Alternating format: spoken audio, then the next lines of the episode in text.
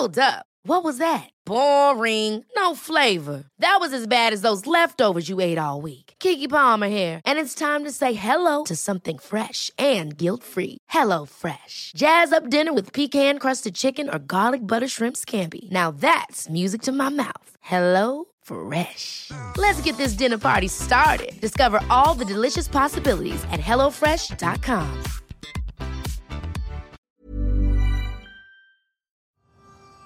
Cuando tenía unos nueve años, el plan de fin de semana incluía visitar a mi abuelita.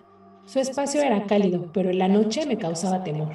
Una vez, mientras veíamos la TV en su sala, la calma fue sacudida por un sonido desconcertador, como gruñido. Nadie quería asomarse. Cuando por fin lo hicimos, volvió el silencio. Era una licuadora. Así, sin estar conectada, sin ejercer fuerza en ella.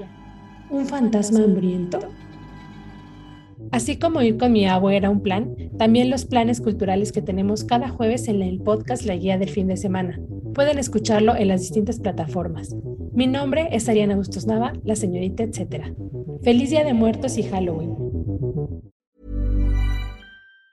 Hi, I'm Daniel, founder of Pretty Litter. Did you know cats tend to hide symptoms of sickness and pain? I learned this the hard way after losing my cat, Gingy. So I created Pretty Litter, a health monitoring litter that helps detect early signs of illness by changing colors, saving you money and potentially your cat's life. Pretty Litter is veterinarian developed, and it's the easiest way to keep tabs on your fur baby's health right at home. Go to prettylitter.com and use code ACAST for 20% off your first order and a free cat toy. Terms and conditions apply. See site for details.